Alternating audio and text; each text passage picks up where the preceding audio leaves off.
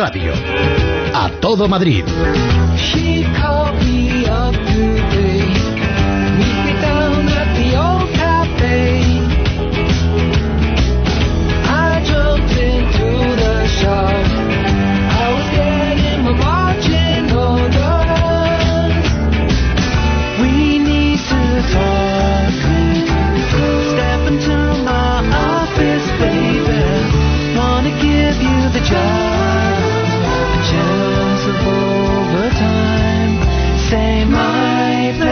at night.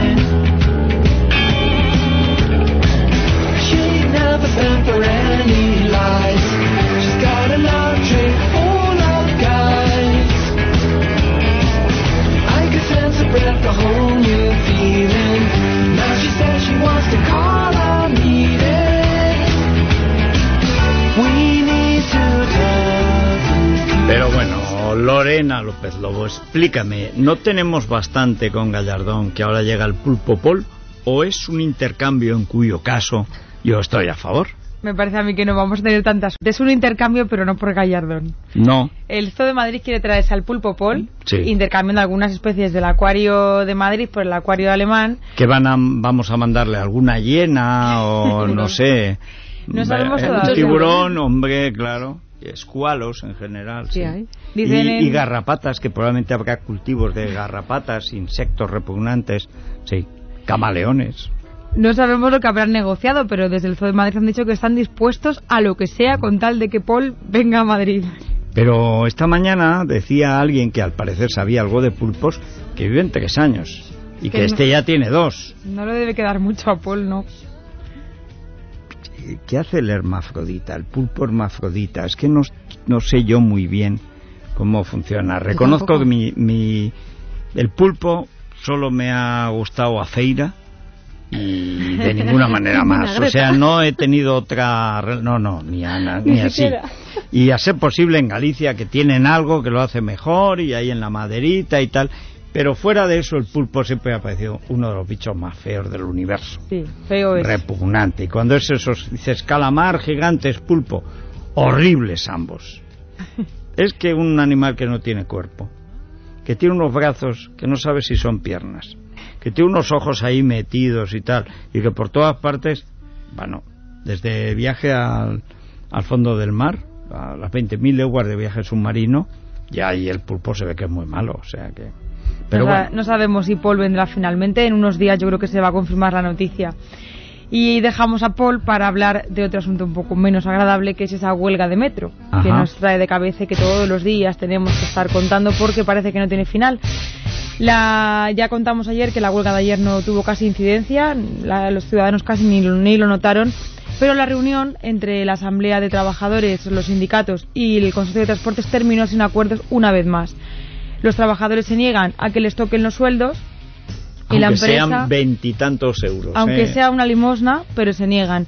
Y la empresa considera que es imprescindible hacerlo, con lo cual ahí están, han llegado a un punto de desencuentro que no parece fácil. Hay una salvar. posibilidad y es que pague Ferraz eh, lo que falta, ¿no? Para contribuir a la paz y además con eso Tomás Gómez parecería un político serio. Sí, porque Dice, tanto- "Ch, será por dinero. Oye, toma, lo pone el PSOE de nuestros ahorros. Tanto que han apoyado la huelga. Por eso, Los sindicatos, al parecer, lo que han propuesto es que esos descuentos que les pretenden hacer por haber hecho los días de huelga se utilicen para, para esas partidas de ahorro. Claro, son muy listos. Dicen, ya que nos lo van a Ah, mira, descontar, pues que lo cojan de aquí. No, Pero no, no, no. está claro que el Consorcio de Transportes ha dicho que eso no puede ser, que es inviable y además es ilegal. O sea que... No, no, pero aparte que es que de ninguna manera, aun si fuera legal sería inmoral. Lo han hecho, han hecho sufrir a, a miles, cientos de miles de personas, lo tienen que pagar. O sea, solo faltaría. Además, desde la, desde la Consejería de Transportes lo que han avisado es que si no aceptan ese 1,5%, al final van a tener que aceptar el 5%. Bueno, pues por, por supuesto que es lo que va a ser tendrían peor. que imponerles, claro. Va a ser peor porque de perder 30 euros van a pasar a perder casi 500. Entre los descuentos por las huelgas más este 5%, la cosa se va a poner un poco más fea. Aún así, dicen desde el Consorcio de Transportes que ellos quieren seguir negociando siempre que haya paros, pero con servicios mínimos. los paros van a continuar. Mañana otra vez hay huelga. Pero mientras haya servicios mínimos, al final lo que se demuestra es que sobra la mitad de la plantilla. Y además también es verdad que ya en estas fechas hay menos trabajadores en Madrid, la ciudad está un poquito más vacía, sí. el, el caos no es, no es tanto. Eh, además han dicho los sindicatos que las huelgas pueden durar hasta el mes de agosto. O sea que la cosa va para largo. La, última palabra la tendrá la Asamblea de Trabajadores que el lunes se vuelve a reunir. Habrá que ver a ver el lunes en qué queda la cosa, pero esto ya empieza a He, lanzar. he visto pocos casos de llevar tan mal una huelga. Yo he conocido sindicalistas cuando había sindicalistas, o sea, no estos mantenidos, vagos, eh, liberados de la costumbre de trabajar y tal, sino sindicalistas. Y siempre, lo primero que te decía un sindicalista, lo más difícil es terminar una huelga. Hay que pensarlo mucho, porque luego no es fácil terminar. Normalmente siempre aprietas el acelerador y luego a lo mejor no hay freno o, o no te siguen eh, o, o la gente se vuelve contra ti y en 10 años no puedes aparecer por esa fábrica porque les has hecho un perjuicio que no te van a perdonar. Bueno, esto es un modelo de cómo no hacer una huelga.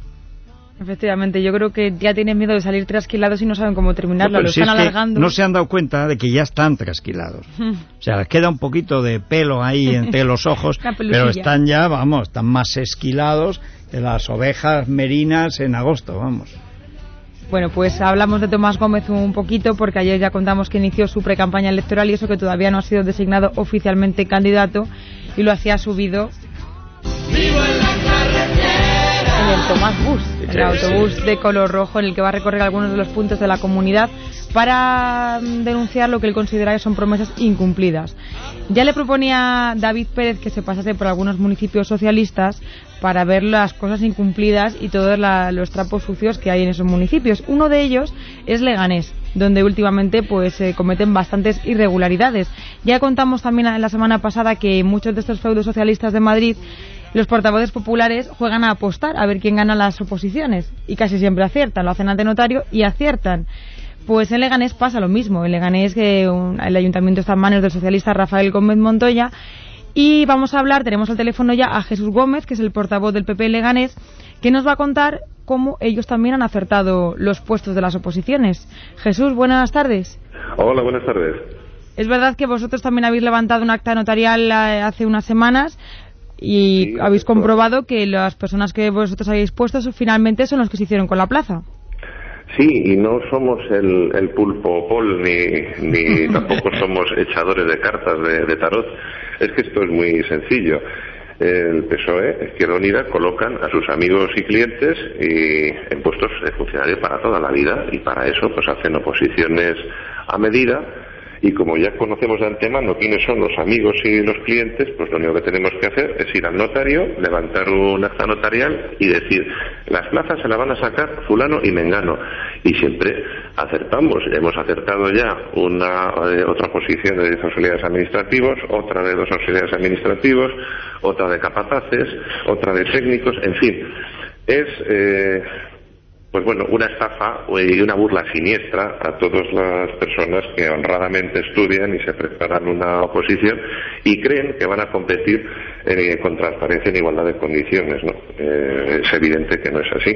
Además, este caso es especialmente sangrante porque se trataba de cubrir dos plazas de ingeniero técnico de obras públicas. Se presentan 55 candidatos y bueno, pues quedan vivos en el, para el examen de conocimientos después de superar el concurso de méritos nada más que 29. Bien, pues de esos 29, eh, 27 suspenden todos y sacan una nota media sobre 10 de 2,1. 2,1 sobre 10. Y los perdona, que- perdona Jesús, he oído bien. Sí, Nota sí. media. O sea, que 2,1 habrá quien sobre 10. saca bajo menos cero, o sea, cero eh. menos dos, o sea...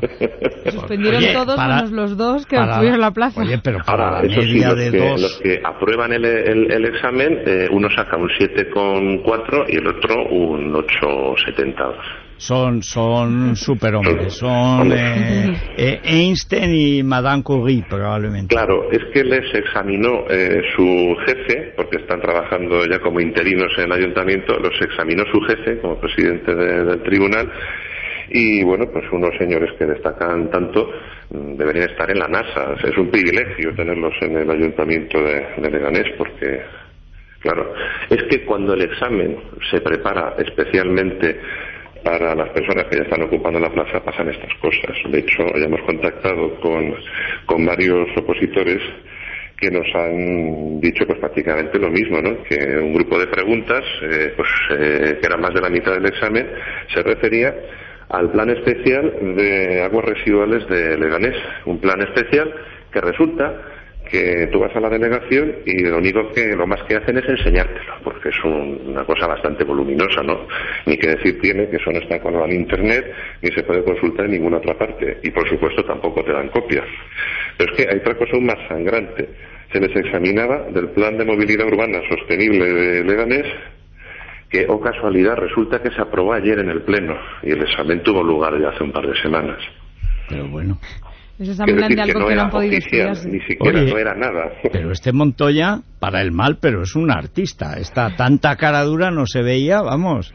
Alfonso No, no, Guerra no. a su lado, un cartujo. No, no- no se ve, no se ve ni en Argentina. Bueno, es que Argentina tiene mucho que aprender en fútbol y en cara dura. Los Kirchner empiezan a parecerme mediocres socialdemócratas, muy amigos de lo propio y enemigos de lo ajeno. ¡Qué barbaridad! Jesús, Pues pero es- ¿podéis hacer algo que para hay, evitar que esto siga pasando? ¿Perdón? ¿Que podéis hacer algo vosotros para evitar que esto siga pasando? Pues es que eh, directamente no, y, y he- y he aquí la desgracia, ¿no? Porque eh, pues recientemente cambió la ley del Estatuto Básico del Empleado Público y ahora resulta que los representantes políticos no podemos estar en los tribunales, ni aunque sea de oyentes. Es decir, si estuviéramos, si fuéramos miembros del tribunal, podríamos impugnar la oposición, pero es que no podemos impugnarla. La tienen que impugnar los propios opositores. Y Claro, claro, pero momento- eso es, es fácil comprarlos diciendo os vamos a hacer otra oposición. ¿Veis a estos? Bueno, pues lo mismo a vosotros dentro de seis meses. No, y además ha pasado otra cosa, es decir, como pues la práctica habitual de, de la izquierda ya la conocemos por su sectarismo, pues si estos señores se les ocurre impugnar eh, una oposición, pues ya quedan marcados de por vida para opositar a cualquier otro ayuntamiento que esté gobernado por, por los socialistas. Es que esta es la realidad. Y por otra parte, el trabajo de un opositor pues es estudiar y hacer la oposición, no es ir por los juzgados eh, impugnando las bases ni impugnando las oposiciones. O sea que no vais a tener más remedio que ganar todas las alcaldías de Madrid.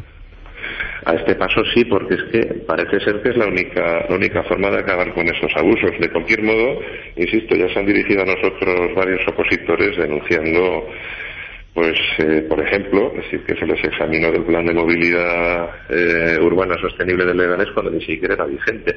Y a lo mejor por ahí, a lo mejor por ahí, pues se puede meter mano a esta posición concreta también pues por el descarado eh, dirigismo ¿no? en lo que concierne a las preguntas del examen que se les pregunte. Eh, la- más de la mitad del examen preguntas del plan eh, especial de aguas residuales de Fasaquenada que resulta que solamente se puede ver en la delegación de medio ambiente y de allí no sale pues hombre quién lo va a consultar quienes están ya trabajando allí y que lo tienen accesible el resto de opositores no entonces, hombre, esto es evidente que es limitar la, la concurrencia, ¿no? Al- la libre concurrencia a una oposición y quizá por ahí también. Es que es bastante complicado para Jesús. estos abusos, como no sea, pues eh, ganando las elecciones y haciendo bases limpias y convocatorias limpias. Jesús, te quería hacer otra pregunta sobre otro asunto que hace unos días publicaba Libertad Digital y, eh, y que nos llamaba mucho la atención y es que el Ayuntamiento de Leganés había puesto publicidad en una revista vecinal que en su portada mm, titulaba Israel asesino, cargaba contra el Estado de Israel de esas formas y que al parecer la revista está sustentada prácticamente por la publicidad municipal. Sí, sí, dos páginas enteras de, de publicidad a todo color, la contraportada y la penúltima página. De hecho, en este, en este mismo pleno le pedimos explicaciones a, pues, al alcalde por estas cosas y además eh, pedimos que se retirara inmediatamente la publicidad de revistas y, y la subvención a asociaciones que pues, insultan e injurian gravemente a estados democráticos, ¿no? Pero Israel es el único estado democrático que hay en la zona. Pero bueno, es decir, es que no se acaba solamente la cosa aquí.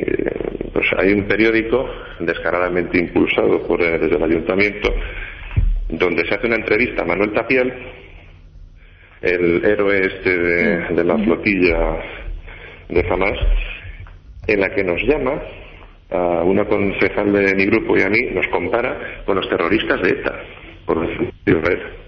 O sea, ellos que van en plan terrorista a llevar eh, ayuda armada y armados de cuchillos a romper el bloqueo y a ayudar a los terroristas, llaman terroristas, bueno, es típico de los terroristas, claro. Bueno, este señor, Manuel Tapial, eh, llegó a decir en, pues, en su blog, eh, cuando estaba más caliente el asunto de, de Gaza, cuando tuvo que intervenir Israel, concedo a Hamas la legitimidad moral para defender Gaza. Eh, lo que te Este señor que, estuvo en los telediarios, eh, pues poco menos como si parece que hubiera salido de un campo de concentración. Este mismo señor nos llama a los miembros del, Grupo Popular en Leganés terroristas, nada, con tanto terroristas de abogado. ETA por defender a Israel. Con tanto abogado que tenéis, venga a ver si podéis utilizar a los estudios de fiscal de Gallardón, a ver si nos sirven para algo. No creo. Jesús Gómez, pues muchas gracias por contarnos lo que pasa allí en Leganés y, y nada, buenas tardes. Buenas tardes, muchas gracias. Leganés hay mucha tela que cortar por lo que... Oye, pero esto de las de las oposiciones, Sí, claro, además la no sé. media de dos sobre diez, porque claro, la cosa es que tienen que aprobar otros dos que sacan siete, un ocho, porque son los únicos que se saben, incluso cosas que no han podido suceder, que no existían legalmente. Es que hay que echarle. Ya, pero ya que meten mano en ello, podrían hacerlo de manera más sutil, es lo que yo me pregunto. Pues no, mira, Son casi mejor que sea así, Zafio, porque alguna vez algún juez decente, que alguno hay, pues podrá anular estos estos concursos que son atracos. Vamos ya con el innombrable. ¡Y que alcalde! ¡Que todos somos contingentes! ¡Pero tú eres necesario! ¡Viva el señor alcalde! Numeral, numeral. Viva la Hace unos días, el concejal de movilidad, Pedro Calvo, o de inmovilidad, ya no sabemos El muy móvil, bien. ¿eh? El móvil. ¿eh? Nos contaba lo que cuestan los atascos en Madrid. Sí. Se malgastan, al parecer, 839 millones de euros al año, casi 3 millones y medio cada día, y se pierden en total 81 millones de horas al año. 14 Eso será él, porque otros tenemos que salir antes para llegar a tiempo. ¿Cómo que se pierden horas? Se pierden horas si sales tarde o si llegas tarde. ¿Cómo se nota que esta gente es una pandilla de vagos? Si yo lo conocí cuando era un querubín de las nuevas generaciones. Bien, es verdad que han venido otros que lo han hecho bueno. Pero si este lleva en política, de verdad que antes Pedro Calvo tenía un aspecto como de niño que está a punto de examinarse de COU. No sé si tiene alguna carrera o tal, pero era como un querube, un querubín, poco cabezón, pero bueno, bien. Al lado de Nacho Uriarte, bueno, Joselito y Marisol juntos, o sea, pero bueno, bueno, es que lo de Nacho Uriarte ha puesto el listón tan bajo que todos quedan eh, tal. Pero este era amable, afable, eh, como se dice de los toreros venezolanos, que están bien en banderillas, pero nunca acaban de cortar orejas porque en la muleta se rajan. Bullidor. Dice, era bullidor. Bueno, pues eso. Pues a pesar de estos atascos que nos cuestan tantas horas y tanto dinero, el alcalde ha insistido ayer que la ciudad de Madrid lidera el nuevo modelo de movilidad sostenible. Esto de la sostenibilidad que tanto le gusta a Qué Gallardón. manía con lo sostenible, pero si es tan poco sostenible que está llena de zanjas, ¿cómo va a estar sostenible lo que no está sostenido? Oh. Dice que en los últimos meses se han reducido las emisiones contaminantes y el consumo energético. Sigue apostando por la peatonalización de los espacios públicos, por el transporte a pie y también, como no, por el coche eléctrico. Los consumidores a la industria le hemos pedido vehículos que fueran cada vez más grandes y cada vez más potentes. Y no nos ha preocupado que el precio de esos, de esa petición del consumidor, más tamaño y más potencia, sea naturalmente más emisión de contaminantes. Hoy, afortunadamente, hay una responsabilidad que está en la propia sociedad que lleva a los ciudadanos a pedir cosas distintas a la industria. Hoy lo que le pedimos a la industria son vehículos más eficientes y vehículos menos contaminantes.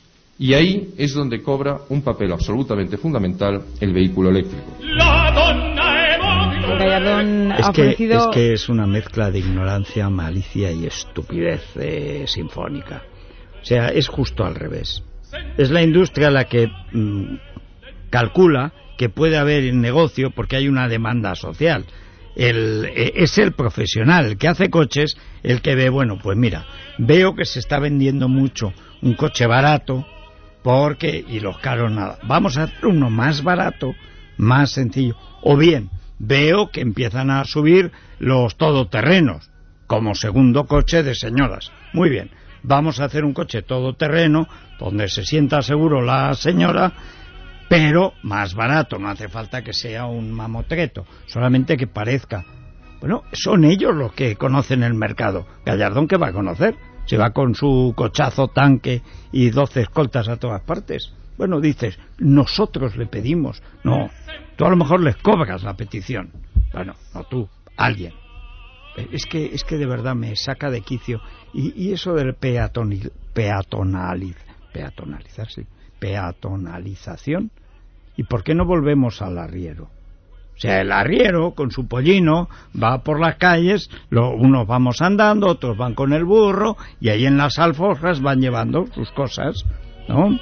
Y las ovejas por aquí, por la por mitad de la calle Alcalá. No, ¡Oh, no. Al final no nos va a quedar otra con la peatonalización. Un último apunte que, que he leído antes de bajar y que me ha llamado mucha atención y me ha hecho gracia.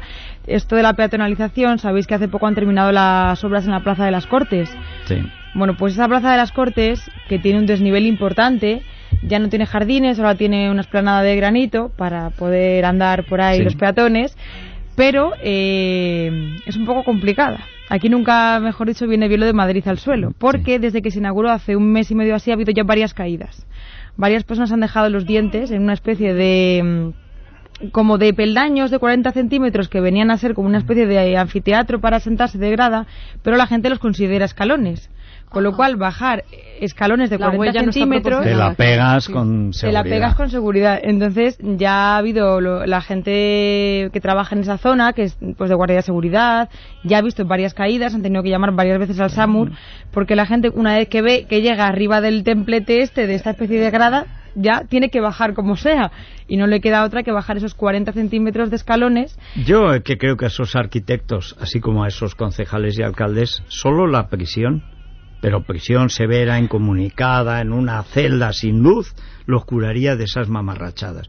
Como las plazas duras de los años de Leguina, que al final las tuvieron que, que- tuvieron que dejar de hacerlo porque siempre dejaban hecho, recuerdo la de San Martín de Valdeiglesias, dejaba un escenario de hierro y, y piedra todo el año. Naturalmente el escenario estaba a metro y medio, el niño se subía, ¿qué pasaba? El niño se caía. ¿Qué sucedía? Que como debajo de la piedra también, el niño se rompía la cabeza. Pero uno y otro un brazo, otro una pierna y así. El arquitecto en este caso es portugués, Álvaro Siza, ya ha reconocido y el ayuntamiento también Hombre, que este algo tiene que, sí. que algo que hay un problema. Van a poner una especie de vallas de cristal para señalizar un poco esa caída, pero me ha hecho gracia las declaraciones del arquitecto. Dice, es que no esperaba que los peatones tuviesen ese apetito por cruzar las gradas. Pero- No de- Son peatones. Van andando por la calle, no se quedan parados. y no deben Sí. ser unas gradas muy evidentes. Pero no, hombre, que pongan las amarillas estas de obra del Manzanares. Sí, obra para poner pero, las de pero obra que se las pongan colgadas al arquitecto, al alcalde y al concejal. Que cada uno lleve, Su con una, unas orejas de burro, como antes, ¿no? El Dice, por, eh, ¿Cómo se llama el sitio? ¿La plaza? La Plaza de las Cortes. Bueno, por la plaza de las Cortes y llevar durante un mes por Madrid, peatonalmente. Pero eso que la sí. estética da lo mismo. ¿Eh? Las vallas amarillas cutres, que las Sí. pongan y ya está. Es que a veces hace- hacen cosas tan modernas los arquitectos que la gente no las entiende. No. Ellos ven unos escalones y dicen, pues unos Es que escalones, no unas gradas. Hay de todo, hay de todo. Pero el que sale cabrito y exhibicionista es lo peor de lo peor. Uno de los grandes arquitectos, Saez de Oiza, que ha hecho cosas buenísimas. El edificio del BBVA, antes del Banco de Bilbao, hizo la cárcel del pueblo. Que es ese horror que le han llamado la cárcel del pueblo, que además estaba tan mal hecho por dentro que cuando abrían la ventana de la cocina no podías porque pegaba con media pared. Y, claro, es que la gente que tenía que vivir allí, y encima iban a ser gitanos, luego gente acostumbrada, pues ni tan acostumbrada, como que acabaron algunos concesionarios subiendo el burro en ascensor y haciendo fogatas en segundo piso y tal. Pero es igual si es que la casa era invivible. Tuvieron que ir a fue inaugurarla y empezar a modificar. Por de pronto, ventanas que pudieran abrir. Básicamente, ventanas Claro, que se abran. las puertas que cerraran. O sea, cosas, eh, Sí. claro, muy muy básicas. No es mucho pedir. Esto para un arquitecto fino. eh, Pues a, a esto de la Plaza de las Cortes ya le han puesto nombre, el Barranquillo de las Cortes le llaman. Así que atención si vais por esa zona. Oye, muy bien, ¿eh? O de Plaza de los Cortes. También. Sí, sí. El barranquillo está bien, ¿eh? es castizo. bueno, pues a- hasta mañana. Volvemos a las 7.